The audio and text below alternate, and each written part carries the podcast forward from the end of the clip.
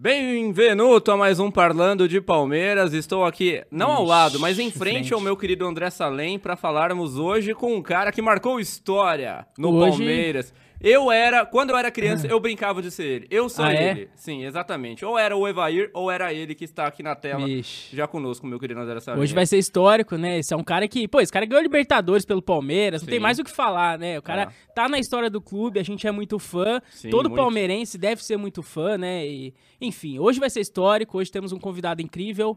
Quem é Exatamente. o nosso convidado? É, Euler, o filho do vento. Boa. Euler, seja muito bem-vindo ao Parlando de Palmeiras. É uma honra inenarrável ter aqui você conosco, mesmo que por vídeo.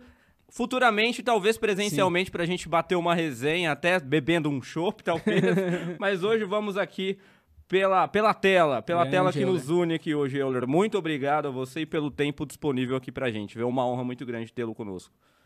Eu que agradeço, agradeço a você, Tiago, a você, André, pela oportunidade de poder estar aqui falando do Palmeiras, que é uma coisa maravilhosa, da qual é um clube que eu fui muito feliz todo o tempo que eu estive aí. Sou muito grato a tudo que aconteceu dentro da minha carreira e principalmente aos torcedores do, do Palmeiras. Ô Euler, eu te apresentei, obviamente, como o filho do vento, e não tem como a gente começar essa entrevista diferente disso. Muitos sabem a origem, muitos imaginam a origem, muitos talvez não saibam a origem de Filho do Vento. A que se deve esta alcu a- alcunha? Quem te deu este apelido? Como foi que isso começou? Porque eu lembro que você já chegou no Palmeiras como Filho do Vento. Eu já ouvi a Galvão Bueno dizer o Filho do Vento pega na bola, e aí você só acabava na cara do gol, né? Bom, na verdade, começou correndo do meu pai para não apanhar. Ah... Vixe. É, a velocidade veio ali na infância. É. Tive Vixe. que correr muito. Aprontava apanhar. muito, hein? Pronto, volta às confusões. Bom, mas é, é, quem me, me deu esse apelido foi o Milton Naves, da Rádio Itatiaia, aqui de Belo Horizonte. Uhum. Nosso companheiro aí, seu, seu companheiro. É, é, em um jogo em que eu fiz um gol em velocidade, porém ele narrou o gol é, dessa forma: gol do Euler The Flash. Hum. Só que o repórter de campo falou: The Flash não pode porque já tem o Valdeir no Botafogo. Hum. Que ninguém e aí lembra. eles ficaram discutindo na cabine, ele com o Oswaldo Faria, grande Oswaldo Faria, que na época era o comentarista. Aí ficaram, ah, mas ele fez um gol mais rápido que o vento, parece até o filho do vento. Aí Hum. quando ele falou filho do vento, o Oswaldo Faria então disse a ele: pode continuar que o apelido Euler é filho do vento. E daí então é, pegou, casou com a minha característica, entendeu? E eu em todo tempo procurei usar essa minha característica como uma arma para mim, para o time também. Então, casou perfeitamente. E Hoje você? eu tenho até uma, uma escola registrada com esse nome, Escolinha de Aham. Futebol Filho do Vento, e um projeto social também muito bacana, onde eu trabalho aqui em Belo Horizonte com meninos no futebol, é, cerca de 50 meninos, também com esse Legal. nome, Projeto Social Filhos do Vento.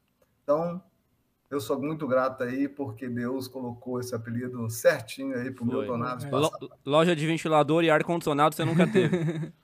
Não. Tem até uma, uma, uma loja aqui chamada Vento, mas não é minha, não. É, é do seu pai, né? A loja Uhum. Vento.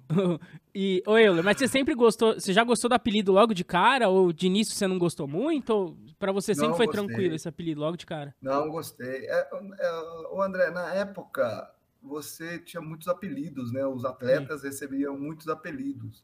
E, o- e, e você era conhecido, e ainda sou conhecido como Filho do Vento, né? Verdade. por todos esses dessa geração. Me conhecem muito mais como filho do vento do que como eu. né? É, é até engraçado quando você está na rua para a nova geração, porque os pais ficam assim para os filhos dele. Aqui, meu filho, é o filho do vento, o filho do. Aí eu falei para os meninos: filho de quem? Filho de quem? Mas realmente era uma época em que você era conhecido por apelido, né? É, a geração E- atual, o mosquito não quer ser mosquito, papagaio não quer ser papagaio, e ninguém quer ter apelido mais, né? É nome, sobrenome, né? terceiro nome, né? Hoje. E nem pode. É, então. Nossa, mas tá bom. É uma época boa. Sim. Época boa. É. É, ô Euler, você chegou no Palmeiras em junho de 97, né?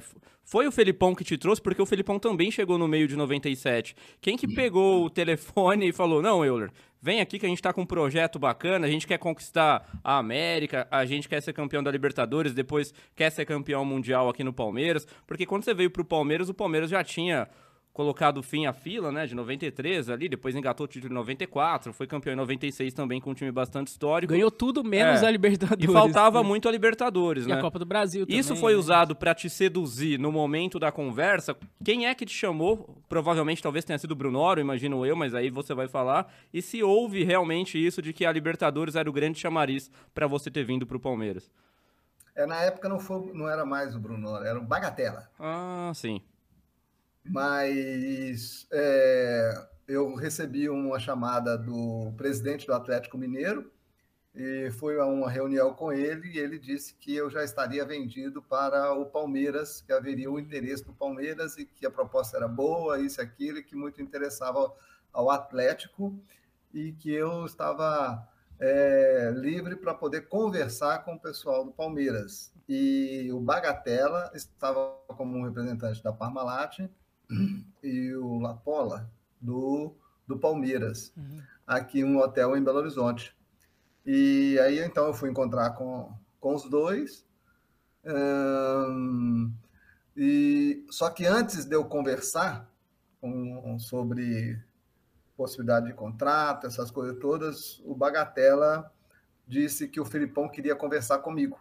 Eita. E então ligou para o Filipão, Filipão, e aí então conversei com o Filipão.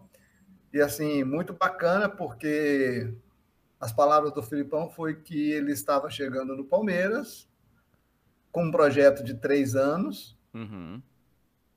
É, dentro desse projeto, um planejamento para que pudesse ga- é, ser campeão da Libertadores é, e disputar o Mundial, nesse período de três anos. Ah, passava aí por uma, uma conquista antes, né, para que ganhasse vaga. Sim. Era um- uma época em que só ia no Campeonato Brasileiro, você Não ia só tinha metade dos uma times, vaga. né? Igual hoje. É, hoje tá o fácil pra Libertadores. Antes não, né, Euler?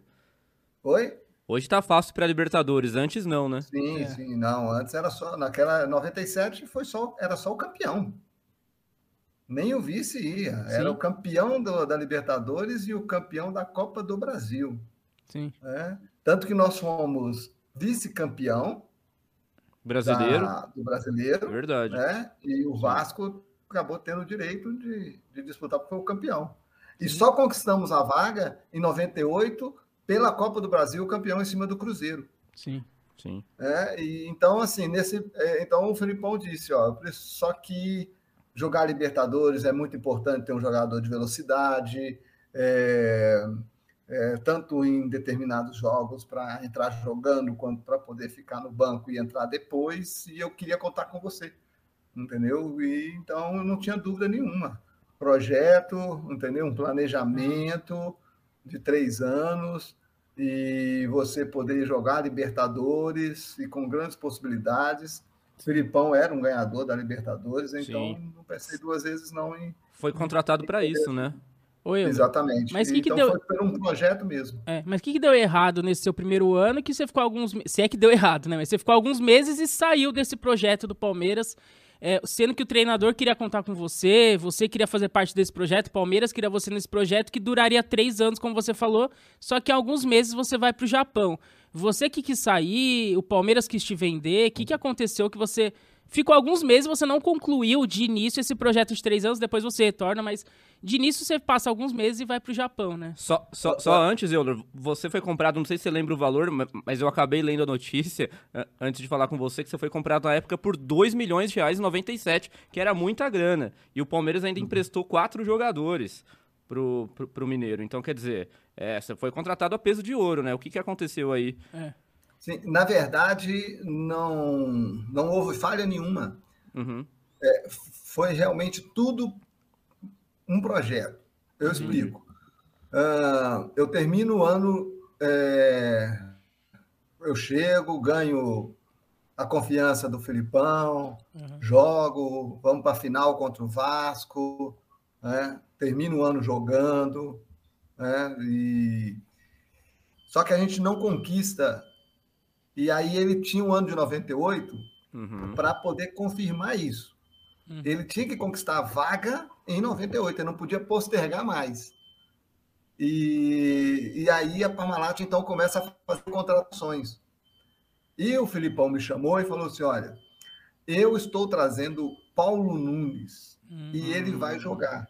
Uhum. Ele vai ser o titular. Mas eu preciso de você jogando. Eu hum. preciso que você esteja jogando.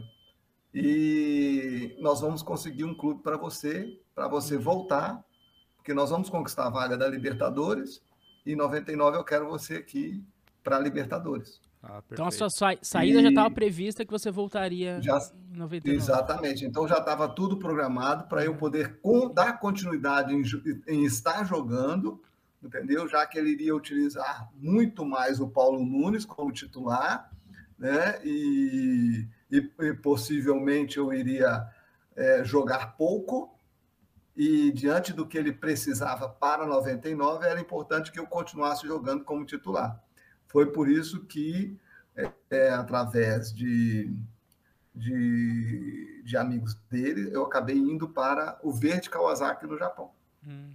Uhum e já sabendo que iria voltar. Só que aí eu volto, André, eu volto machucado. Hum. Eu tive a lesão em agosto, eu tive a lesão de ligamento cruzado lá no Japão e voltei para poder fazer a cirurgia e uhum. recuperar no Palmeiras.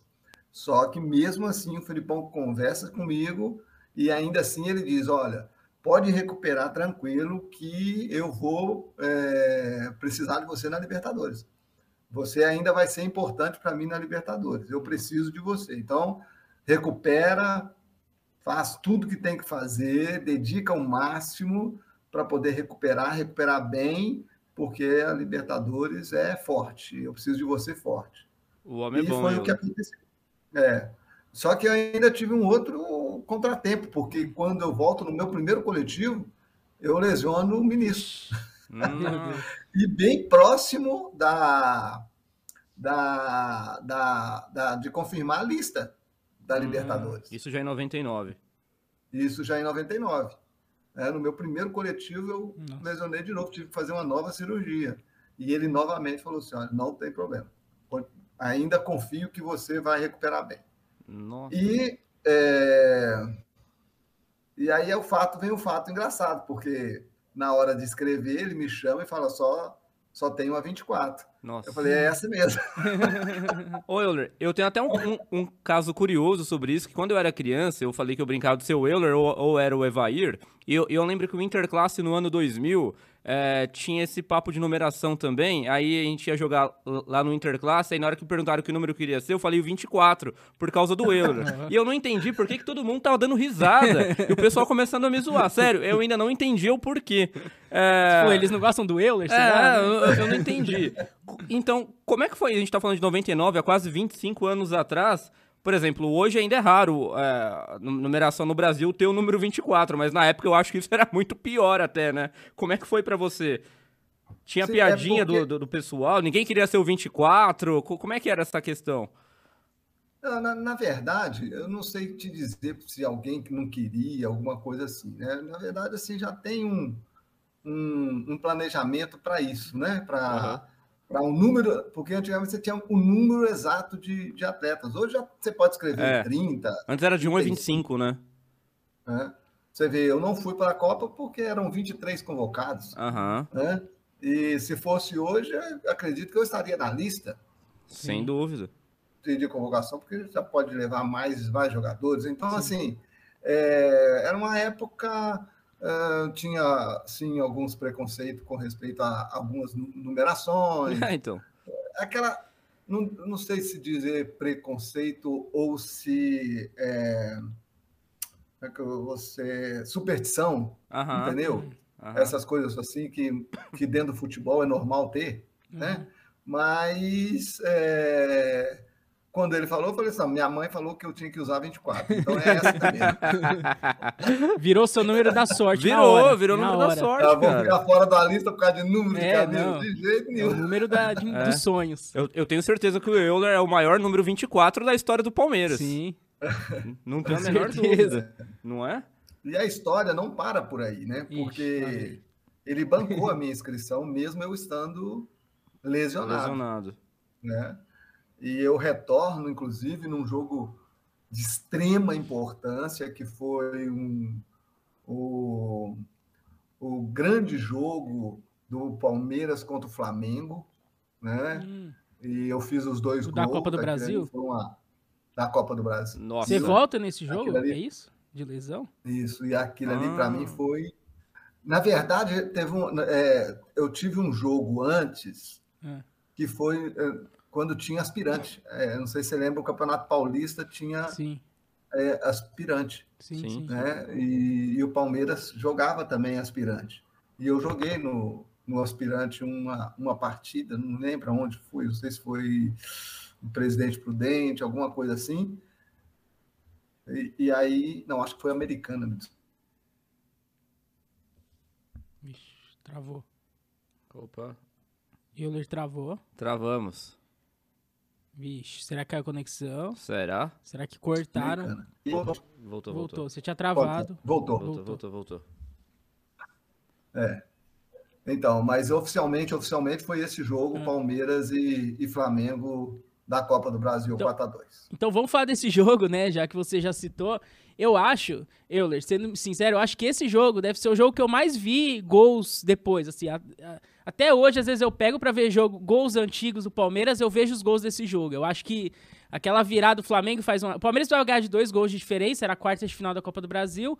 O Flamengo faz 1x0, o Palmeiras empata, o Flamengo faz 2x1, e aí o Palmeiras precisava de três gols, o Palmeiras empata, e aí você faz dois gols eh, depois dos 40 do segundo tempo. Dois gols meio parecidos, né? Os dois vêm num escanteio do mesmo lado, e bate-rebate, não sei o quê. E aí você, que nem é um cara alto, né? Empurra pra, de cabeça ali no, nos dois gols de oportunismo. Esse gol, com a- esses gols com a narração do Luciano do Vale, esse vídeo eu acho que é o que eu mais vi do Palmeiras, até mais que final de Libertadores. Esse jogo realmente é muito marcante.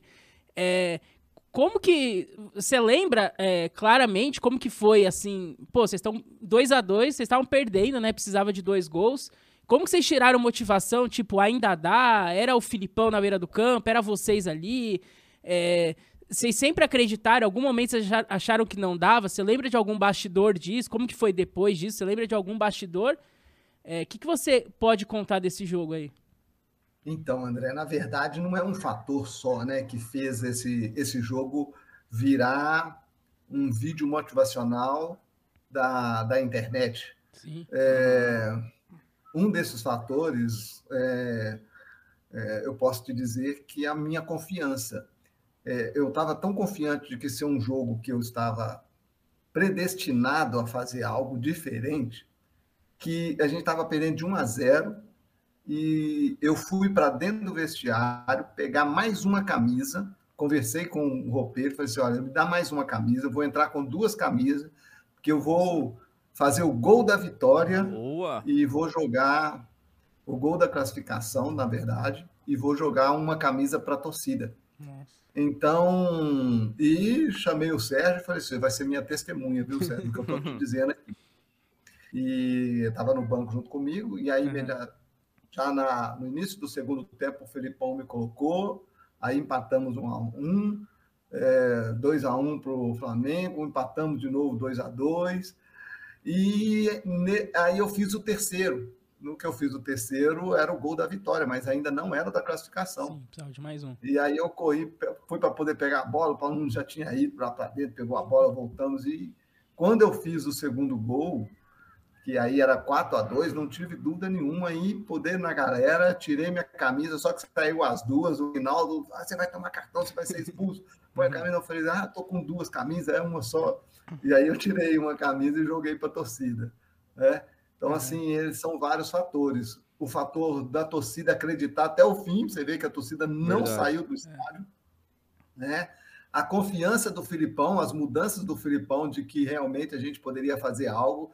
Assim, a total confiança, né? Porque você tira a gente de trás e põe para frente, é, é, um risco ainda maior, né? E ele correu o risco.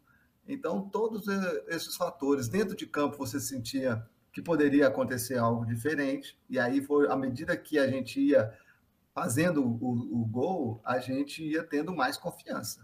Então, foram todos esses fatores aí que, que acabou culminando aí para esse jogo histórico, é, um, como você diz, um vídeo é, que na internet hoje é um vídeo motivacional. Serve de inspiração mesmo. Serviu, é, e que serviu para nós também esse jogo. Sim. Porque você vai lembrar também, ainda teve a figura do Enzo no, no, na arquibancada chorando, uhum. né? e, e, e, tudo isso, os Filipão, na, na, na, semana seguinte, já levou o Enzo lá no CT do, do Palmeiras, porque a gente já tinha jogo de, de Libertadores. Contra o River, né? Eles é, tinham perdido então, assim, o primeiro jogo é, uma semana antes. Exato. E, esse, e, e, então foi feito um vídeo motivacional com tudo isso que eu estou colocando hum. para você. E a gente fazia o aquecimento lá dentro do palestra, né, no, que a gente não aquecia no campo, a gente aquecia lá na sala de aquecimento. A gente fazia o aquecimento sobre o hino do Palmeiras e esse vídeo motivacional, contendo toda isso, a história que eu contei para vocês. Inclusive, até mostrando que a gente tem que acreditar até o fim. Sim. Né? Em Libertadores é isso é, vai dar alguma coisa errada e você precisa é, passar por cima, acreditar na virada, acreditar que as coisas podem acontecer, até o juiz apitar o final do jogo, tudo pode acontecer. Então, por isso que realmente esse jogo ficou marcado e, e hoje na internet é um grande vídeo motivacional.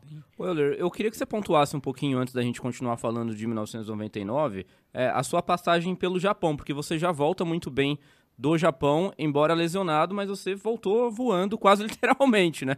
E aí, é, como é que foi é, essa sua passagem pelo Japão? Você ficou reticente em ir para um mercado onde o nível era menor que o futebol brasileiro? E como é que você, na hora que você chegou lá, pô, tudo diferente, língua diferente, alimentação diferente, nível diferente, futebol não, não é a mesma coisa. Como é que você lidou com isso? Como é que foi a, a negociação com o clube que você foi para lá e o que você encontrou ao desembarcar no Japão? Olha, nada disso foi, não, não foi dificuldade. E já fui sabendo de que essas dificuldades que você citou, no Japão já não teria mais. Uhum. A única dificuldade que eu encontrei foi saber quem que era quem dentro do, do Japão. Tudo a mesma cara? Todo mundo, todo mundo, igual e todo mundo com o mesmo nome. era difícil saber quem é quem. Mas você já não tinha tanta dificuldade. Os nossos grandes ídolos do futebol brasileiro que foi para o Japão antes, numa, em uma década antes, eles sim passaram as dificuldades que tinham que passar, em jogar até em campo de terra, entendeu? É, em sofrer com alimentação. Quando eu já cheguei, você já tinha tudo do Brasil. É, hum, você chegava lá, você já estava tudo pronto para você, o lugar de você morar, entendeu? Uhum. Já assim, identificado com você do Brasil. A questão da língua, você tinha um intérprete que ficava com você para poder te ajudar em todo o tempo. Então você não tinha essa dificuldade, e não tem hoje, mais ainda, mais do que nunca, né? É, é, dificuldade só de tecnologia mesmo. Por exemplo, hoje você vai ter uma TV ao vivo lá. Antes, não, uhum. você para ver um programa de TV no Brasil, você via, mas era em VHS. Você ia na locadora, alugava para poder assistir em casa. Mas nenhum, nem um pouquinho. Os campos eram excelentes, os uhum. estádios maravilhosos, a organização do, da competição, o nível de treinamento já também já um pouco mais avançado, né? Tanto que eu chego em 97, em 98, e o Japão não tinha nenhum nenhum jogador do Japão jogando fora do país. Nossa, estatística importante. E em junho de 90, e na, no, é, no, início da temporada da Europa, de temporada 98, 99, foi o primeiro, que foi o Nakata. Nakata uhum. não, como é que chama? Ixi, agora me fugiu Kashima? Não, não, não. É, eu esqueci o nome dele. Ele foi, se não me engano, por Roma na, na época, né? Então foi o primeiro jogador japonês a jogar na Europa. E daí para frente, o Japão é, todo, toda a temporada do Japão tem jogador na Europa, inclusive uma seleção formada né, com jogadores que jogam na Europa. Então, assim, a dificuldade eu não encontrei, a não ser essa de saber quem é Não quem. saber quem era. No mais. Aprendeu japonês ou não? Aprendeu alguma coisinha? Você acaba tendo que aprender assim o básico do dia a dia de, de futebol lá dentro do seu Aham. treinamento, de jogo, né, de procedimentos que você tem que ter com a arbitragem. E mas isso é uma coisa que eu me arrependo e, e pequei muito foi não dedicar mais a aprender a língua local. Uhum. Mas se te soltar agora no Japão, fome você não passa. Não, não. Até pela facilidade que eles. é, aí é o geral, né? A parte cultural do Japão, que eles dão para os seus turistas, Uhum. né? É, você tem todas essas é, facilidades, até mesmo um vamos pensar num cardápio que você tem língua portu... você tem língua japonesa, inglesa e espanhol Uhum. entendeu? E um desenho da comida, por exemplo. Então você não tem dificuldade nenhuma, cara. É, é algo, o Japão, a cultura é, é algo impressionante. É, tava pronto pra ir pra Copa, então, de 2002, né? Porque Verdade. sabia tudo do Japão já, né? É. Não sei se é, se é uma frustração que você tem, uma de- decepção. O técnico era o Filipão. Não sei se você tem alguma mágoa de não ter ido pra essa Não, Copa de não tenho 2002. mágoa nenhuma, frustração sim por não ter ido, é, até pelas escolhas de quem foi, entendeu? Uhum. e no, no seu lugar, né? no meu lugar, no caso. Ah, mas mágoa nenhuma, pelo contrário, eu sou muito grato. Olha a história que eu acabei de contar para vocês, que não acaba aí, ela vai até o pênalti final da, da Libertadores. depois vamos chegar Aliás, lá. até- Vamos chegar lá. vai até, até o final mesmo, até o, quando o Filipão sai, eu também saio do Palmeiras, ainda tem história entre nós dois, né? É, é, e a comissão técnica. E assim, então eu não tenho mágoa nenhuma. Eu tive com ele fazendo estágio, tive agora no Atlético Paranaense, agora ele veio estar aqui Hum, perto da gente aqui em Belo verdade, Horizonte, é. então pelo contrário, vejo ele, sou é, muito grato a Deus pela vida dele. Sim. Uhum. Ô, Euler, rapidinho, só queria voltar rapidinho na Copa do Brasil de 99 que a gente falou. Depois o Palmeiras avança pra semifinal e perde, acho que pro Botafogo. E era um título que dava pra ganhar, porque na final foi Juventude, com todo respeito ao Juventude, mas o Palmeiras era mais time até que o Botafogo também ali. É, cê- é, esse não ter vencido essa Copa do Brasil é uma grande frustração que você tem na tua carreira, até porque se o Palmeiras fosse campeão daquele, daquela Copa do Brasil, aqueles seus gols contra o Flamengo ia ser muito mais lembrado que já é, né? Então, talvez seria o grande símbolo daquela conquista seria aquele jogo contra o Flamengo. É, tem alguma frustração nessa Copa do Brasil ou você é tranquilo com isso e o, o que aconteceu tá tudo certo? Não, é, não é questão de estar tranquilo, mas com toda certeza é uma frustração. Hum, porque a gente sabia que a gente podia ganhar essa Copa do Brasil. Uhum. Não pelo Juventude na final, entendeu? Mas pela equipe, o elenco que nós Não, tínhamos. o Palmeiras era o atual Né? campeão, né? E Tanto que ganhou a Libertadores. Era o melhor time ali, né? O Palmeiras. E nós ficamos 21 dias concentrados para disputar para a disputa da Copa do Brasil, para Libertadores e o Campeonato Paulista. Nossa. Então a gente se sacrificou para para ganhar, entendeu? E assim, é, e de repente, e você, a gente, se você olhar no, naquela, na, voltando naquela, naquela época, olhando para o rosto, olhando para os olhos de cada um, você via que todo mundo queria ganhar. Sim. A- Podia ser, até ver mais, poder, que aí pode até achar que subestimou o, o Botafogo, entendeu? A gente via que a gente já estava quase que como campeão daquela Copa do Brasil. Mas, infelizmente, é coisas do futebol. Coisas do futebol. Mas fica a frustração, É. mas É porque nada caiu nos mais do que pênaltis, né? É um detalhezinho. Então é muito mais frustrante, eu acredito, né? Sim. Uhum. Mas uhum. seguindo a linha de 99, Euler, é, a campanha do Palmeiras ela foi muito difícil no sentido de adversário, né? O Palmeiras enfrentou desde um grupo difícil até depois eliminando os adversários muito difíceis, né? Porque o Vasco era o atual campeão e o Palmeiras já derrubou nas oitavas de final, por exemplo. É, tem é, algum... Tinha o Corinthians no grupo do Palmeiras. Tinha o Corinthians né? no grupo do Palmeiras, exatamente, né? Que era o atual campeão brasileiro também, Sim. que a gente tem que lembrar. Ele pegou o Vasco, pegou o Corinthians, Ex River Plate. River Plate, que era um bicho-papão, é até hoje, de certa forma, bicho-papão na Argentina. Como é que você classifica essa campanha da Libertadores, Euler? Vocês foram convencidos pelo Felipão ou por alguém ou vocês se convenceram de que era possível chegar na final e trazer esse título inédito para o Palmeiras? Queria que você narrasse um pouquinho numa linha cronológica, desde o começo, desde a fase de grupos até aí a, gente chegar à final.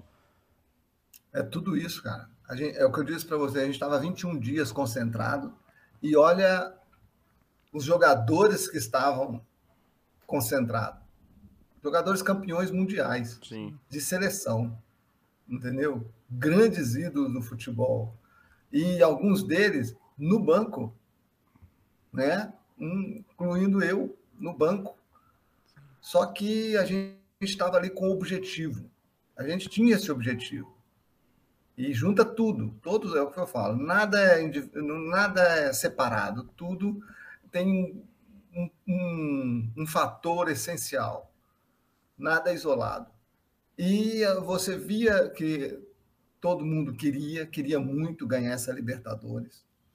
É, a preparação do Filipão, entendeu?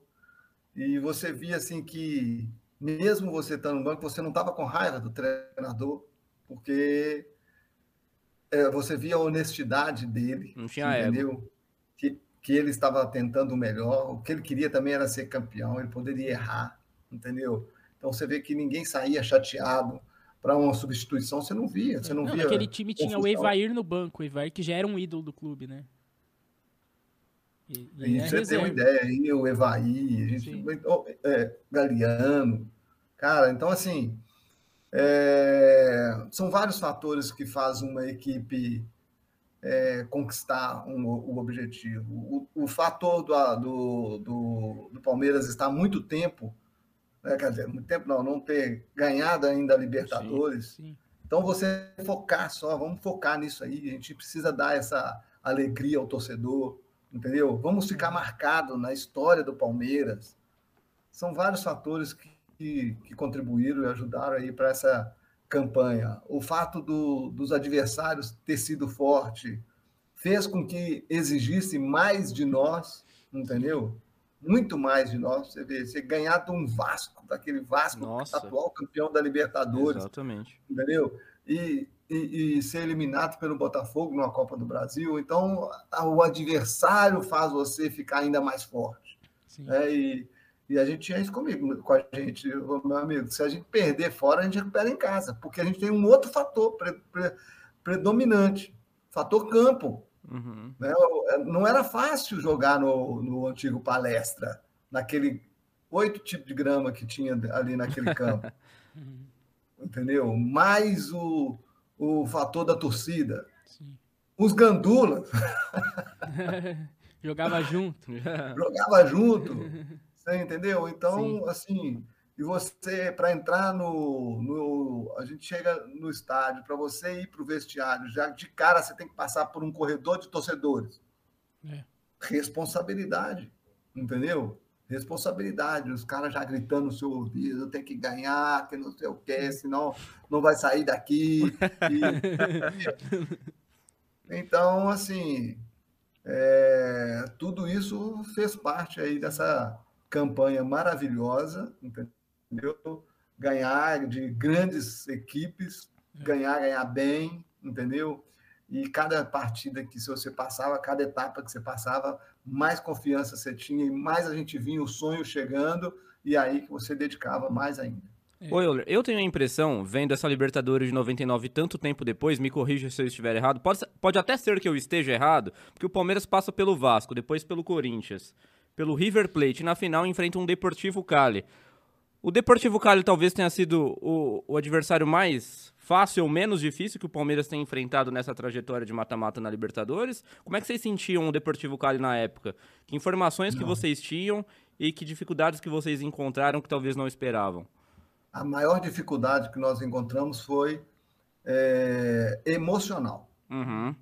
Entendeu? Embora você tinha os jogadores experientes, é, grandes jogadores com grandes títulos em bagagem, entendeu? Mas é, agora é a final e, e a parte emocional ela é predominante para isso acontecer. É, a gente sabia que a gente perdendo para o Deportivo Cali lá fora, a gente revertia em casa. Uhum. Entendeu? E a gente jogava assim, e jogou assim. Entendeu? Só, só o seguinte, não vamos dar margem de gols para eles, não. Entendeu? É, que aí pode dificultar em casa. Aí entra o fator emocional. Então, assim, é, quando nós, nós saímos de lá comemorando a derrota de 1 a 0 Louco, né? Sério? Pensar. É. Sério, nós sabíamos que em casa a gente poderia, a gente ia, a gente ia reverter esse placar. É, não sabíamos que ia ser tão difícil, entendeu? Uhum. Mas é o que eu digo para você, muito mais no fator emocional, não menosprezando, nem desprezando aí o Deportivo, Sim. que Sim, fez claro. a sua parte, entendeu? Nos deu um susto, inclusive, Porém, a gente sabia que a gente ia ganhar. O susto ficou mais por, pelo fato de ter levado para os pênaltis. Uhum. De ter ido pelos, para, para os pênaltis, entendeu? É, tanto que, olha, é, que aí vem a mais uma das histórias minha com, com o Felipão, uhum. porque, porque o jogo estava acontecendo, de repente há uma substituição do Alex, que é um dos cobradores de pênalti hum. oficial. Depois o Filipão resolve fazer outra substituição para me colocar. E aí quem ele tira para eu entrar?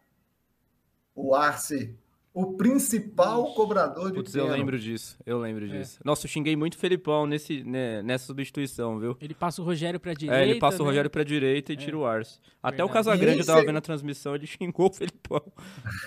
E em seguida, um desastre. Que a gente perde o maior Evair. cobrador de pênalti expulso. O Evair é. expulso. Que foi o Evair. Então a gente tem três cobradores oficiais, Sim. os melhores, fora da disputa. E no, ao final da partida, o Filipão então faz as suas escolhas, e eu não estava entre os cinco. Hum. O Paulo Nunes iria bater o quinto pênalti. Hum. Porém, o Paulo Nunes conversa com o Filipão e é, o Filipão então me chama e fala para mim assim: lembra que eu te falei que você ia ser importante para mim na Libertadores. Meu Deus do Importante, céu. É, arrepia isso, cara. Que, que loucura. Agora é a hora. Vai bater? Eu falei assim, bato, com toda certeza. Ixi, Paulo Nunes arregou, é isso não? Eu ia arregar também. Ah, não sei, é, é o que eu digo, o fator emocional conta muito, cara. A perna estava pesada. Você não tá confiante. Às vezes ele é, é, não sei, uma dor, uma dor no joelho, uma uhum. dor no tornozelo, entendeu? Um cansaço, porque correu pra caramba durante todo o Meu tempo. Deus a gente, todos, né, na verdade, sem exceção, Sim. a gente tinha que reverter um resultado, a gente tinha que é, é, tá o tempo todo batalhando, perdemos um jogador, então tinha que correr dobrado. Então, algumas coisas podem ter acontecido. É, o Filipão me chama, eu falei assim, então vamos embora. É agora, se é agora, vamos agora. E o seu pênalti foi o mais bem batido, né, Euler? Bateu certinho na bochecha ali, né? na verdade é o seguinte, cara, assim, ó, eu é, não Fechou o olho e chutou. Eu, dentro da semana eu treinei pra caramba. Eu treinei porque eu sabia Sim. que eu ia entrar dentro, no jogo. Teria grande possibilidade de eu entrar. Então, eu tinha que me preparar. Então eu treinei, treinei, treinei, treinei muito, muito pênalti no Marcão, no Serjão, Só, E- Só cara bom. só cara ruim, né? Que você treinou. Eu falava para mim, se eu fizer no Sérgio, eu faço em qualquer um outro. Lógico. Ó, no, no Marcão, se eu fizer no Marcão, eu Putz. faço em qualquer outro. Sim. Tá louco. Mas assim, é, eu tinha convicção no meu pênalti batido, chapada, do lado esquerdo do goleiro. Aham. Esse era o meu minha convicção. Eu treinei hum, 70, 80% é, dos treinamentos foi batida ali. Só que dentro da parte, como eu era o quinto, eu estava observando do mudou. Damel e vi que ele estava saindo nos pênaltis. Então, na minha cabeça, eu pensei que alguém poderia ter passado para eles a informação do- dos cobradores. Eita. Mas fiquei naquela, será que ele esperava que eu batesse, não esperava? Eh, Será que era dos que saíram? Aí eu fui convicto da seguinte forma: se eu errar, eu tô lascado. Simples assim já, né? Mas, Não, não, eu saí, eu saí do meio de campo já pensando no como eu iria bater. Bato, do, não bato, como é que eu vou fazer? E eu coloquei a bola, e no momento em que eu coloquei a bola, eu fiz uma oração e, e disse para mim mesmo que eu iria ver o, a saída dele, entendeu? A mexida dele. E eu iria bater no canto que ele, porque eu estava convicto ali. Uhum. Mas no momento em que eu fiz a posição do pé para a batida, eu olhei para ele. Quando eu olhei para ele, eu vi que ele botou o pé direito primeiro. E quem quando coloca o pé direito primeiro é que vai para o outro canto. E aí eu só virei o pé, entendeu? Então eu vi que ele ia realmente sair para o canto e aí eu virei o pé. Quando ele botou o pé direito, eu falei assim, vai no canto. Eu, tava, eu fiquei o tempo todo observando entendeu? A maneira como ele saía para o pênalti, para quem ele sabia que ia bater. Então, assim, eu fui usando muito mais a parte técnica, entendeu? Do que emocional. E, e deu certo. Graças a Deus deu certo. Né? sim. E nesse E aí confirmou aí o, o que o Filipão, aquela que o Filipão falou desde o- de quando me ligou. Você ainda vai ser importante para mim na. Libertadores. Sim. né? E deu certo. nesses pênaltis, o Zinho começa batendo e ele erra, né? O Palmeiras erra o primeiro pênalti e o Cali vai errar os dois últimos, só se eu não me engano. É, a- tem como manter a calma, assim, você conseguiu manter a calma porque você era o último, então assim, você ia bater o pênalti decisivo. Então já tem um nervosismo a mais nisso aí. E aí o Palmeiras começa a série errando. Então assim, isso já mexe com o teu psicológico ou não? Você conseguiu manter a calma ali, a concentração de que vai dar tudo certo? Ou já rolou um pessimismo ali, putz, ferrou? Qual que foi a sensação quando é, o Zinho perde o primeiro pênalti? Foi tudo isso aí, André, tudo isso, só que Uhum. por etapas. Por exemplo, à medida que o, o Zinho errou, mas e, e o, e o goleiro foi no canto. Então ficou, fiquei observando. Primeiro pênalti, as coisas ainda podem mudar, tudo pode mudar, entendeu? Então você fica ali tecnicamente observando o que está acontecendo para você para você tomar a sua decisão, a sua melhor decisão, né? No momento em que eu saio do meio de campo até pegar a bola, é o que você falou, só pensamento negativo. Entendeu? Na sua cabeça só vem coisa se eu errar, que é, é, o próximo bater acertar, essa torcida vai me matar, como é que vai ficar minha família, entendeu? Como é que eu vou ser meu futuro? Aí fica, você fica pensando tudo isso ali nesse pedacinho de campo aí que você meio que... Por isso que eu queria que mudasse isso aí, hein? Podia encurtar mais. É. É muito longe, né? Eu saí, fica, os caras esperando no meio de campo, ficar um pouquinho mais ali na intermediária. para ver se pensa um pouco menos. Mas aí depois é pegar a bola, aí você já tem que você já tem que realmente estar preparado para a sua escolha. Aham. né? Uhum. Então eu fiz uma oração, porque eu achei que eu, é, como evangélico, eu também acho que, que ajuda, entendeu? Eu fiz uma oração, fiquei tranquilo, entendeu? Fiquei ali parado, hum, pensando, pensando e analisando que hora que eu iria olhar para ele, né? Aham. Então foi isso. Ô, ô, eu, Não é fácil. É, rapidinho, só. é, é, falando do Palmeiras atual, o Palmeiras atual ele sofre muito com disputas de pênalti. Você deve acompanhar aí como torcedor, mas o Palmeiras é sempre eliminado em disputa de pênalti. A gente já não tem esperança nenhuma. E você agora deu uma aula de combater pênalti. Você falou que você tem que olhar o deslocamento do goleiro e observando os movimentos do goleiro. A gente vai mostrar esse vídeo pro elenco do Palmeiras. É, você falou que você treinou muito, você falou muito da parte psicológica, você falou de reza também. É, você consegue entender por que o Palmeiras atual tem essa dificuldade com pênalti? Você acha que precisa treinar mais? É a questão psicológica só, os caras treinam, é, falta reza um pouco, ou sei lá, falta essa malícia de observar o goleiro. Você consegue fazer essa observação de longe, você que jogou bola e já bateu muito pênalti, inclusive pênalti decisivo?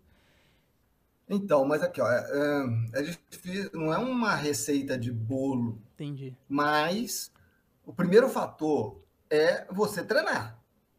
Você tem que treinar muito. Esse é o principal, você não você pode acha? O ir principal é ali o depois do treinamento. treino, depois do treino e brincar de bater três pênaltis. Não, tem inclusive que ter disputa. Então, antigamente, por que nós não temos hoje um cobrador de falta? Porque acaba o treino, você não tem, no- no- nenhum jogador mais pode bater 20 faltas, Sim. Uhum. entendeu? Para treinar, porque vão tirar ele dali porque ele vai correr o risco de machucar. Então, não vamos ter cobrador de falta. Sim. Entendeu? A mesma coisa é, são as penalidades máximas. Entendeu? Não pode ficar, você não pode, você tem que treinar todo dia. O batedor de pênalti, ele tem que treinar pênalti todo dia, para que ele possa ter confiança, para que ele possa ter velocidade de raciocínio na tomada de decisão, Sim. entendeu? Para que ele possa ter automatismo e assim mesmo não te garante. Por quê? Por causa da evolução do futebol, até mesmo dentro da tecnologia, porque os goleiros também hoje estudam, também treinam, entendeu? Sim. Até mesmo é, o apoio do seu pé pode transmitir para o goleiro o canto que você vai bater. Uhum. Por que, que se hoje bate tanto pênalti no meio do gol? Entendeu? É, a é mais difícil. Hoje o goleiro é, ele não sabe, não tem posicionamento para a batida no meio, do, no meio do gol. Entendeu? Você pode ficar de lado e bater no meio, você pode ficar de frente e bater no meio. E- e então, no meio do gol hoje, pro, é, é mais fácil de você ter êxito do que do que pelos lados. Porque o goleiro vai escolher, o goleiro vai ver um posicionamento e vai, e vai buscar. Então, há, há tudo isso, sabe? né? Então, não é assim. é, um pouco, os goleiros hoje estão mais rápidos, estão mais ágeis, ágeis entendeu? Você vai lembrar que antigamente o percentual de um goleiro era do percentual de gordura mais alto dentro do clube era do goleiro, entendeu? Uhum. E isso dificultava a mobilidade. Hoje já não é assim mais. Então é a evolução que vem acontecendo dentro do Entendi. futebol. Mas dia- mesmo diante dessa evolução, para que você tenha um índice de acerto maior, ele parte de um princípio. E esse princípio é que aquele que bate bem na bola, ele tem que ser o cobrador de pênalti porém- e de falta. Porém, aquele que melhor bate na bola tem que treinar. Tem que Sim. treinar. E não é três pênaltis no final, não. É, é batida, é fazer ali, você fazer, de alguma forma, você organizar uma competição, entendeu? Que traz responsabilidade para que você não vá bater pênalti sem responsabilidade, que seja entre o jogador e o goleiro, é, o treinador e o que vai bater com o goleiro, enfim, em geral. Então, eu penso dessa forma. Né? Agora, é, em cima do que você falou, eu só fico chateado porque eu vejo um Palmeiras com um potencial de qualidade Ah, para decidir muito mais jogo em tempo normal do que em pênalti. Sim, sem dúvida. Ô, Euler, é, voltando a falar de 1999, ali, logo quando o Palmeiras foi campeão da Libertadores, imagino que vocês já devem ter começado a pensar no Mundial de Clubes. Só que antes, a gente tinha 5, 6 meses até o jogo do Mundial, que era um jogo só. Então, como é que vocês trataram esse ato? A partir do momento que vocês ganharam a Libertadores, como é que vocês foram levando o semestre e no, pro jogo do Mundial, como foi a preparação? Então, primeiro, acabou, ganhamos a Libertadores, título inédito.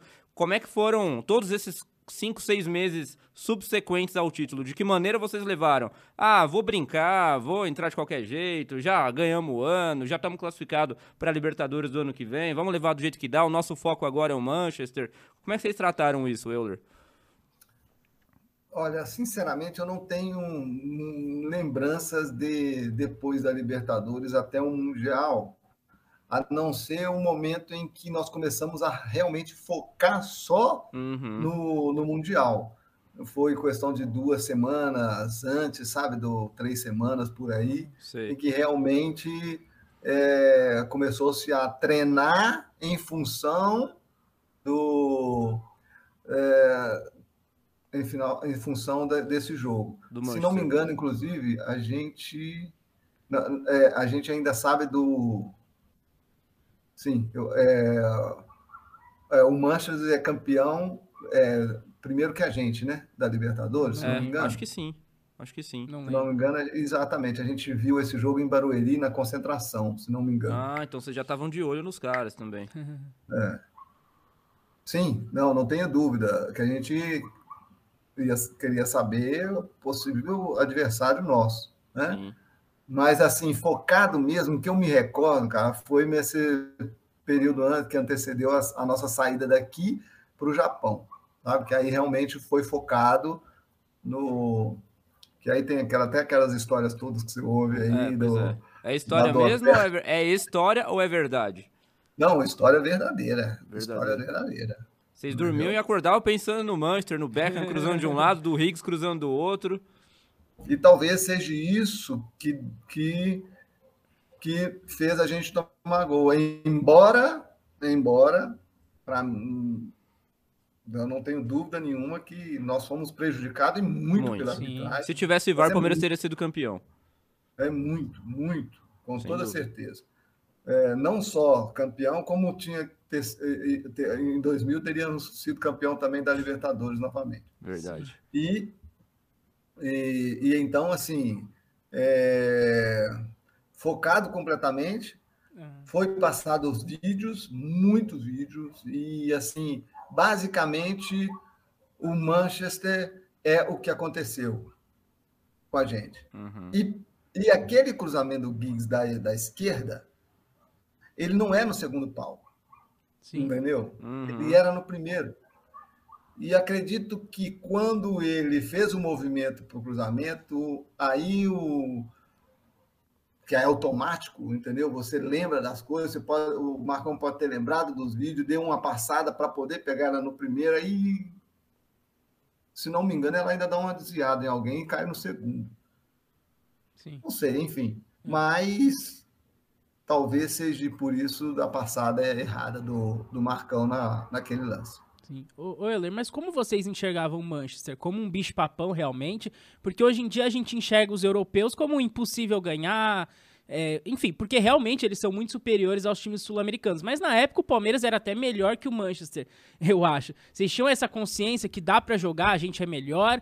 Ou vocês viam como um bicho-papão? Vocês tinham muita informação do Manchester? Porque realmente, na época, o futebol brasileiro era no mesmo nível do europeu, se não fosse melhor muitas vezes, né? Tanto que o Palmeiras jogou melhor, é o que Sim, você falou, fomos exatamente. roubados. O último sul-americano a ter jogado melhor um Mundial, né? É, então, europeu. mas vocês enxergavam Sim, o? Manchester como totalmente acessível? Não, é um bicho-papão? Como que vocês viam o Manchester? Não, totalmente acessível. A gente via que era uma grande equipe, que tinha que ter preocupações que tinha, mas que a gente tinha muito mais equipe e que a gente tinha muito mais condições de ser campeão. Uhum. E esse era o, o nosso pensamento, em geral. E ele e não era só nosso, era da mídia em geral, entendeu? E, e, e não era só naquele jogo, em todos os até pouco tempo, entendeu? Os brasileiros iam para o Mundial com a, Como a favorito. grande muitas chance vezes. do, do, do É. né?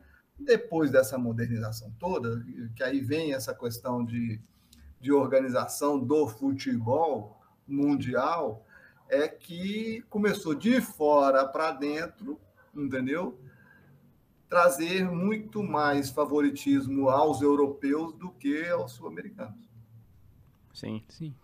E, e depois, acredito que vocês tinham um grande objetivo de vencer de novo a Libertadores e chegar no, no Mundial de novo, né? E dessa vez ganhar. E aí é o que você falou, a gente foi roubado em 2000 ali na final pro Boca e acabou perdendo é, nos pênaltis. Essa talvez deve ser talvez a sua maior frustração da carreira. A gente foi da Copa do Brasil de 99, mas não se compara com a Libertadores de 2000. É, e, e logo depois você sai, né, do Palmeiras, enfim, aquele time se desmonta depois dali, mas ainda assim era um Palmeiras forte ali em 2000, dava para ganhar, eu acho que o Palmeiras tinha totais condições de ser campeão, né? E foi seu último gol pelo Palmeiras, né, Euler? Contra o Boca.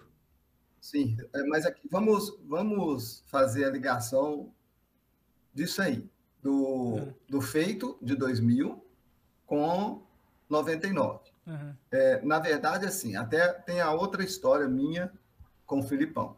Porque uhum. chego depois do Mundial, eu venho conversar com o Filipão de que eu queria sair porque eu achava que agora é meu, era minha. Já estava lá com 20, 27 para 28 anos, então eu achava que eu já teria que é, ser titular numa equipe, então que eu queria jogar como titular. E, então eu converso com ele que eu iria procurar um outro clube.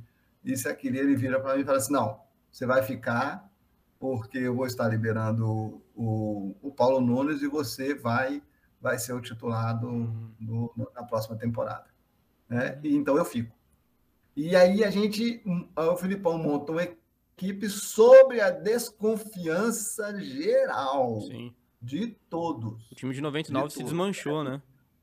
Vai lembrar que era uma reformulação grande é. E houve essa desconfiança de fora para dentro, é o que eu digo para vocês, né? uhum. né? Porque o futebol, essa, esse favoritismo europeu, ele, ele foi construído primeiro de fora para dentro, entendeu? E, a, e essa mudança, é, ela veio sobre a desconfiança de fora para dentro. E a gente uhum. batalhou muito para poder ganhar confiança, cara. E ela foi conquistada aos poucos, mediante as, as vitórias que tivemos, para que pudesse realmente ter essa confiança, porque no início era nenhuma, nenhuma. Mas a equipe foi bem montada, na minha opinião, é, qualificada, entendeu? E taticamente. Aí você fala assim, ah, na época, taticamente, porque para jogar eu de um lado e o Basílio do outro, entendeu? Pois é. você tem que ter uma equipe bem montada, taticamente dentro de campo, para você não sofrer. Né? E aí trouxe um jogador que foi fundamental para que eu pudesse estar de um lado, o Basílio do, outro, em determinados jogos. Né? Primo do vento. Que foi depois. o Pena é, que foi o Pena. O Pena foi fundamental para isso acontecer. Primo do vento, ele era um jogador Pena. que ajudava muito a marcar. Sim. Ele dava o primeiro combate ali na marcação e, e aí soltava um pouco mais eu para um lado e o Basílio para o outro. É, mas assim, e pouco a pouco fomos conquistando nossos objetivos, as vitórias, fomos campeão do Rio São, do Rio Paulo, São Paulo, com uma vitória espetacular sobre o Vasco Nossa. da Gama, Sim. com o Timaço. É, fomos, fomos, chegando na Libertadores, pegamos o Corinthians e demos uma virada histórica. Também. Hum, e aí, Boca Júnior, o primeiro jogo já já marcando nossa identidade, entendeu? O Boca, fenômeno de time, você tá louco, o que, que é isso? Nossa, aquele foi o melhor Boca, é, né? E você, é, você empatar com o Boca lá, lá dentro. Lá na Argentina. 2x2, um gol seu e um gol do. É. Não, não, lembro de quem foi o outro gol. É, não lembro. Não lembro. Mas um foi seu e o outro foi o do. O outro não foi do Rogério? Do Rogério? Foi? É, não eu não lembro agora. Agora também eu não, eu não estou me recordando. Mas então, assim, e então foi pouco a pouco, cara, que nós fomos realmente conquistando aí o aval de todos, uhum. é, para que a gente pudesse ter o nosso valor. Uhum. E aí mostramos essa Libertadores aí, o Campeonato Paulista a gente basicamente a gente entregou mesmo. Mas... Não tinha peso. a gente estava focado, né, cara? E outro objetivo e e pela desconfiança que tinha da gente, a gente ser campeão da Libertadores, nossa, nossa gente, duas vezes seguidas seria. Famosa coisa. A gente queria calar muita gente, cara. Uhum. Muita, muita gente. Né?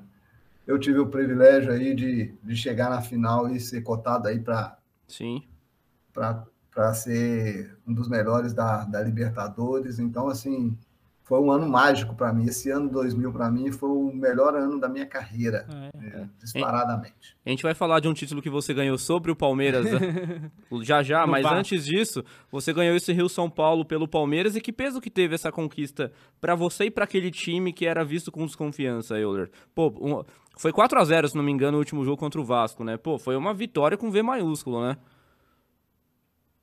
Exatamente.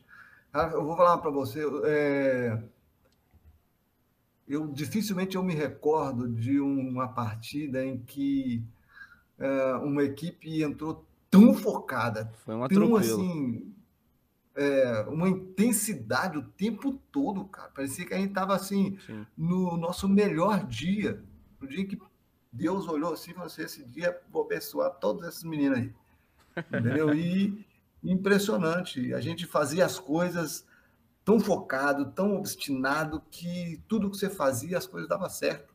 Entendeu? Os passes certos, certeiro, eh, as finalizações, tudo perfeito, entendeu? Até a- a- a- as assistências que você optava, as melhores jogadas. Foi um jogo assim que eu vou ser sincero para você, viu? Só dificilmente eu me recordo de um jogo É, de 90 minutos jogado tão perfeito como nós jogamos. foi o melhor jogo, então, do Palmeiras com você no time. Sim, que eu me, que eu me recordo, sim. Caramba. Eu me recordo, sim. O Palmeiras e o Vasco, eles rivalizavam muito na época, né? A gente falou aqui da Libertadores de 99, o Vasco ganhou a Libertadores de 98, e quando você sai do Palmeiras, você vai pro Vasco. E tem um título muito emblemático que torcedor do Vasco lembra até hoje, que é aquela virada épica sobre o Palmeiras no Parque Antártica em 2000, e você tava naquele time que era recheado de craques, né? É, Romário, Juninho Paulista tava, Pernambucano. Juninho Pernambucano, Júnior Pedrinho, Baiano, né? Eu acho também. É. Jorginho. Não, é um timaço. O Vasco era um o timaço. Divan. É. Euler, o Palmeiras faz 3 a 0 naquele time de você. Seja sincero, vocês acreditaram, descendo pro vestiário, que dá pra E virar? foi roubado, hein? Foi roubado. Então, você sabe que é mais uma história aí, tá? Porque eu saio do Palmeiras para ir para o Vasco e eu saio com um contrato para voltar para o Palmeiras. Ah, olha aí. Eu tinha, eu saio vendido para o Vasco, mas eu só fui vendido para o Vasco mediante a um empréstimo para jogar Libertadores. Porque antes de eu assinar com o Vasco, Ah, o Palmeiras conquista a vaga da Libertadores na Copa dos Campeões, verdade. no Nordeste. Sim. E aí, então, o Mustafa me libera para ir para o Vasco mediante a um retorno para a Libertadores de 2001. Entendeu? Estamos e esperando, eu hein, jogo essa Euler? partida aí com. Hã? Estamos esperando você voltar, então. Que é de 2001.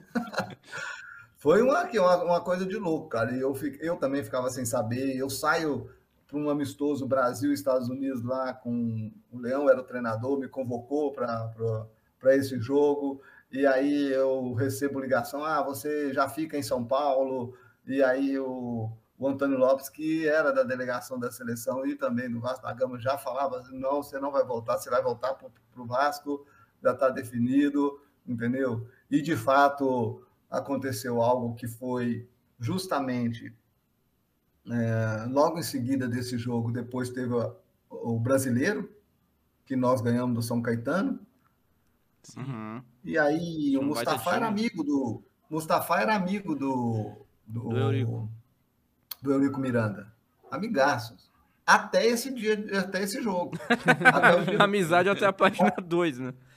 Até a página 2, porque quando o Alambrado caiu lá no São Januário, Ah, na Copa João Avelange. que aí né? os clubes que votavam para saber se ia ter o terceiro jogo ou não, não sei se você lembra disso, Lembro, lembro. o Mustafa já tava, já tinha comprado os jogadores do São Caetano, não queria o segundo jogo, o terceiro jogo, por causa do risco de machucar esses atletas. Ah, Aí votou contra o Eurico.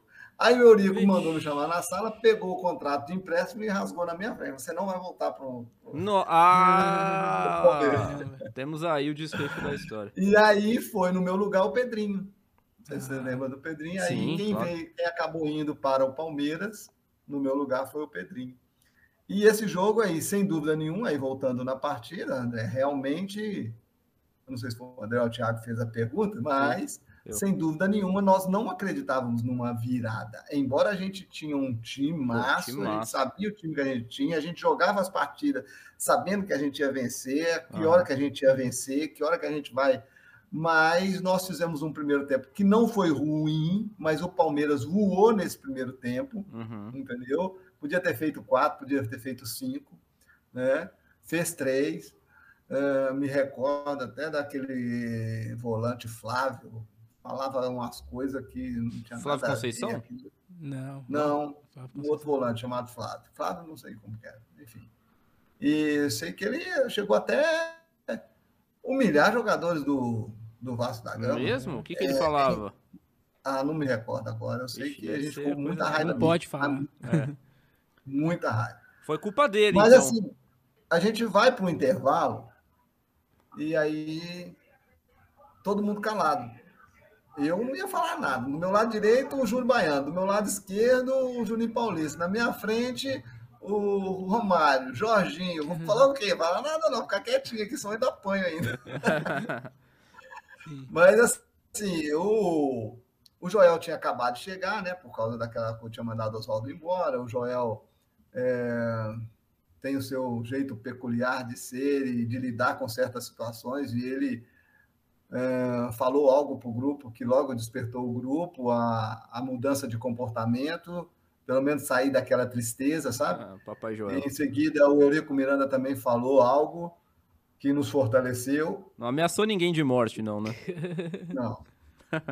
A mudança, o Viola entrando, fez também algo. Verdade, o Viola. Fez a diferença. Viola na reserva. Porém, assim, eu digo para vocês que, para mim, a maior diferença que, que aconteceu, aquilo que algo que realmente, é, para mim, foi a diferença, foi que antes da gente subir a escada para ir para o campo, ali embaixo, nós reunimos ali, todos deram a mão, abraçaram assim, para poder fazer aquele grito, né?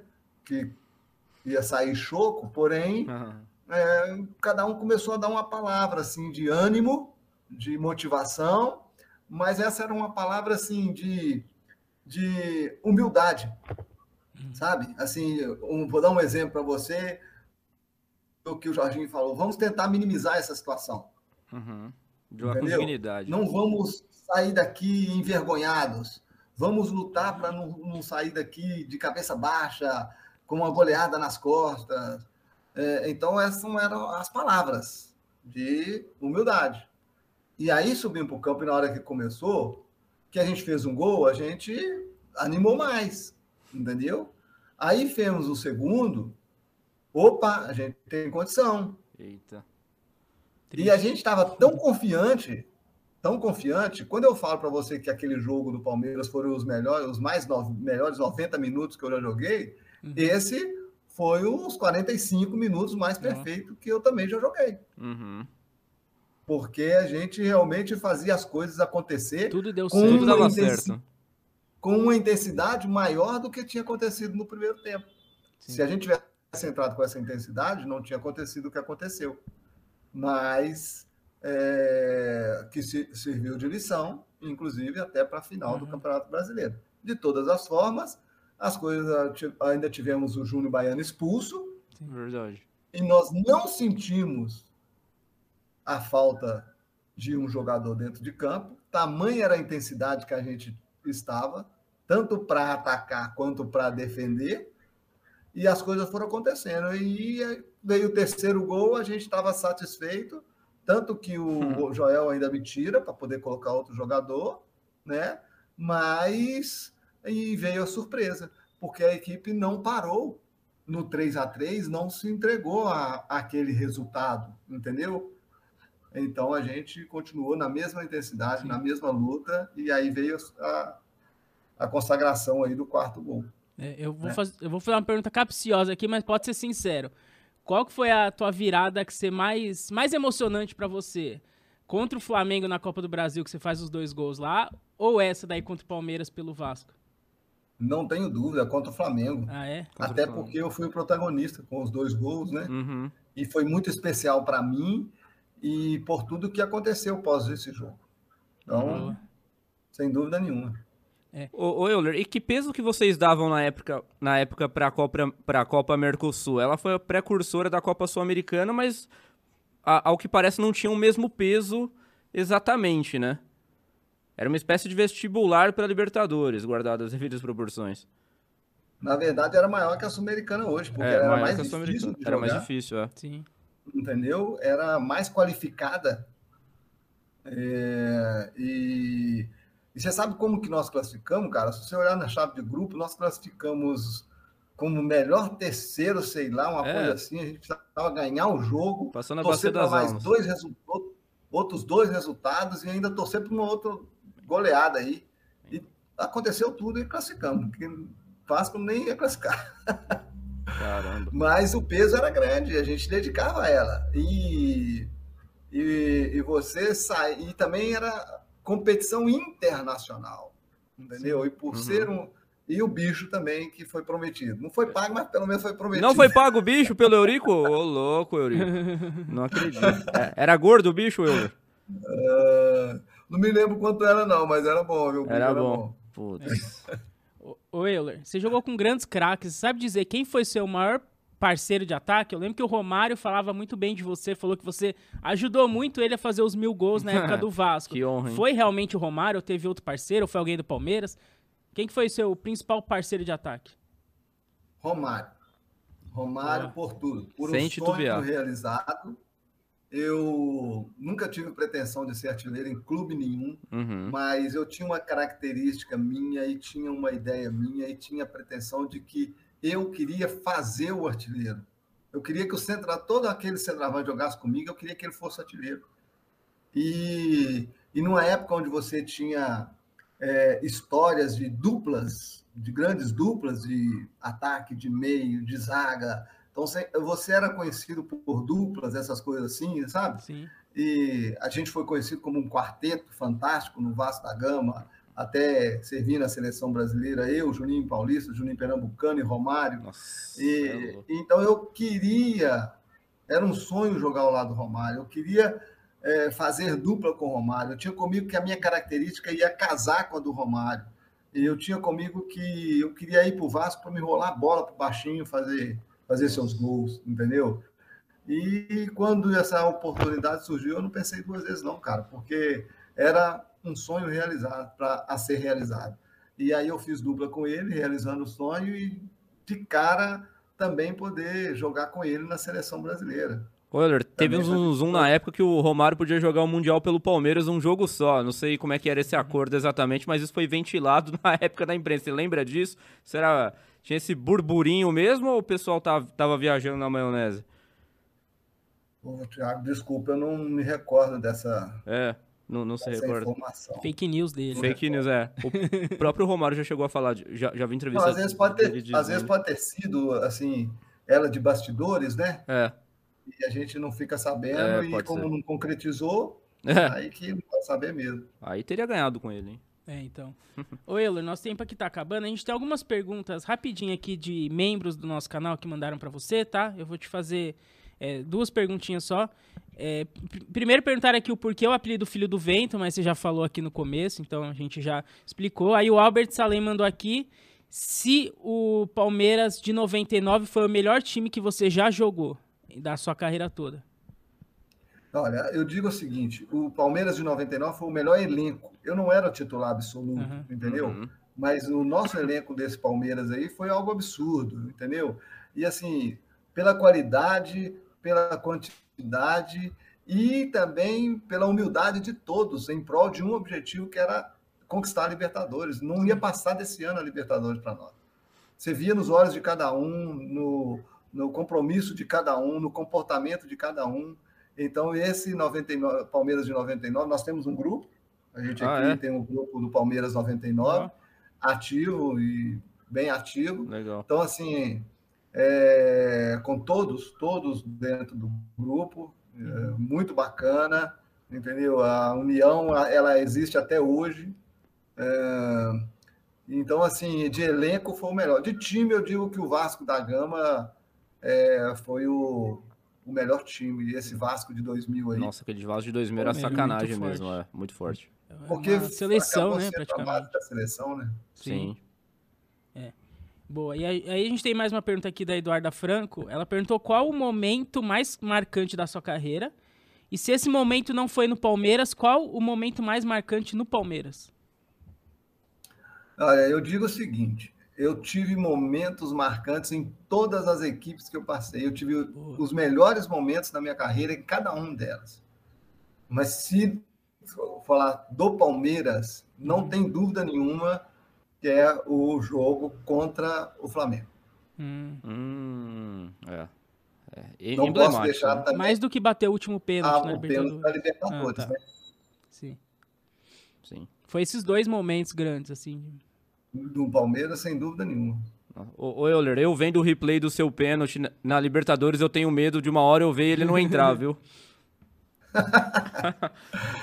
ele ia entrar. É... Eu, estava, eu digo o seguinte: é... eu até comemorei muito mais de alívio do que de felicidade. É, imagino. eu imagino. Para ser sincero. Porque, por tudo aquilo que eu contei a vocês, né, é, as prévias, todas as prévias, até o momento de eu bater esse pênalti. Uhum. Mas eu fui convicto. Fui convicto de que é, de que eu, eu não estava batendo um pênalti por bater. Eu cobrava pênalti. Uhum. Eu era cobrador de pênalti. Né? E não, nunca tive medo é, de cobrar pênalti, de errar pênalti e não ter medo pelo simples fato de que eu treinava. Uhum. Eu treinava, treinava. Treinava muito, muito pênalti. Uhum. Euler, queria te agradecer imensamente pelo Bom. seu tempo disponível. É, você era um cara que eu era muito fã quando eu era criança, eu brincava de ser você e, e falar com você hoje, tantos anos depois, é uma realização de certa forma. Então, muito obrigado pelo seu tempo. Tenho certeza que o André Salem também está muito tocado Sim. com este momento e que entrará para nossa história, viu, Euler? Muito obrigado demais. E ao final, não desligue que temos que fazer a nossa tradicional foto. Sim, é. Tiago, muito obrigado. Meu Deus abençoe você aí pelo convite, por estar participando desse programa de vocês. É uma honra muito grande e uma satisfação. Satisfação muito grande poder atender vocês. Muito obrigado. Boa, é isso. Também queria agradecer o Euler aqui. É, tudo que ele já falou, eu repito, e a gente valoriza os jogadores que honraram a camisa e você é um deles, né? A gente sempre pede, no mínimo, honra a camisa é. e é o que você fez. E aí, enfim, além de honrar, você ganhou títulos e isso muitas vezes é até secundário. Então, muito obrigado aí pelo, por tudo que você fez pelo Palmeiras e por ter topado conversar com a gente. Em breve marcaremos uma parte 2 aí. Ainda sobrou muita história, eu acredito, né? Esse cara aí jogou Exatamente. em muitos clubes. Então, é isso. Muito obrigado, Euler. E obrigado a todo mundo que assistiu aí esse papo. Se inscreva no nosso canal. É, curte, comenta, compartilha o vídeo, ajuda nós, engaja aqui. Tem muitos outros convidados. Vire membro, né? Você pode fazer pergunta para os nossos convidados, como fizeram aqui para o Euler. É isso, Thiago? É exatamente isso, meu querido André Salem. A todos que nos acompanharam até agora, agora, obrigado pela audiência e pela paciência. Prometemos voltar é no próximo episódio. Tchau.